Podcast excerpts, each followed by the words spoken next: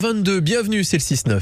La flambée du prix de l'énergie, on en parle beaucoup en ce moment pour les particuliers comme pour les professionnels. On revient sur cette actu en Issart. Et donc, qui dit Nissart, dit Patrice Arnaudot. Vous êtes avec nous, bonjour Patrice. Bonjour Quentin, adieu lui amiqué. Effectivement, hein, on parle beaucoup de cette flambée euh, des prix de l'électricité, mais on va surtout découvrir, Patrice, avec vous, le jour où les Niçois ont en fait découvert l'électricité. Et oui, ce jour-là, les Niçois vont voir une colline s'illuminer. Alors, pas la Quala d'Encaster, ouais. Mankou à quel a décimier. Il ne s'agit pas des deux collines historiques, mais de celle du Piol. Le Piol qui est alors euh, bon euh, complètement déserte de toute construction. Hein. L'actuelle colline du parc impérial qui va à l'époque, comme par magie, s'allumer en pleine nuit. On est alors le 6 janvier 1884 et Nice inaugure à la Sioux Exposition internationale. Et ce jour-là, les Niçois découvrent en fait un spectacle grandiose. Ouais, à Castoujou, 5 et Generator et 1000 les 5 essais ampoules avant Illumina un quartier de Nice, à Perlou premier en l'Historia, et du Vieux-Nice, où la population niçoise est encore concentrée, eh bien, les habitants n'en croient pas leurs yeux.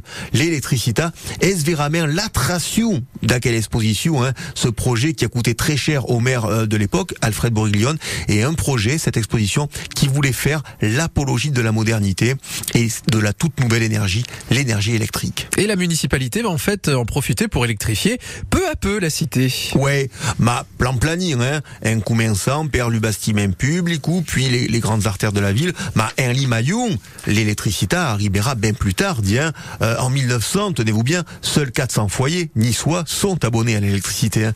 Ils seront euh, à peine 7000 à l'aube de la Première Guerre mondiale et un village, eh ben, mais hein, la luce artificielle arrivera bien plus tard, puisque dans certains villages, l'électricité comme l'eau courante d'ailleurs n'arriveront dans les foyers qu'après la Deuxième Guerre mondiale. Et finalement, il reste pas grand-chose hein, de cette exposition internationale qui a fait découvrir aux Niçois l'électricité. Aloura reste à l'Oubastimer euh, au lycée, ouais, au lycée ou au parc impérial. On dit que Detloff, l'architecte, se serait euh, inspiré euh, du palais de l'exposition de 1884. Et puis, il subsiste une rue, la rue du Rocher, la bien nommée, puisqu'on peut y voir encore les fausses roches qui, à l'époque, elles sont au fond de la rue aujourd'hui, hein, et à l'époque, elles mettaient en valeur la cascade monumentale de l'exposition, une cascade illuminada à da una nova energia l'électricité. Et finalement, c'est toujours euh, plus que jamais d'actu, hein, l'électricité, surtout la flambée des prix de l'énergie, on en parlait. Merci beaucoup, euh, Patrice Arnaud, et puis à demain. À demain.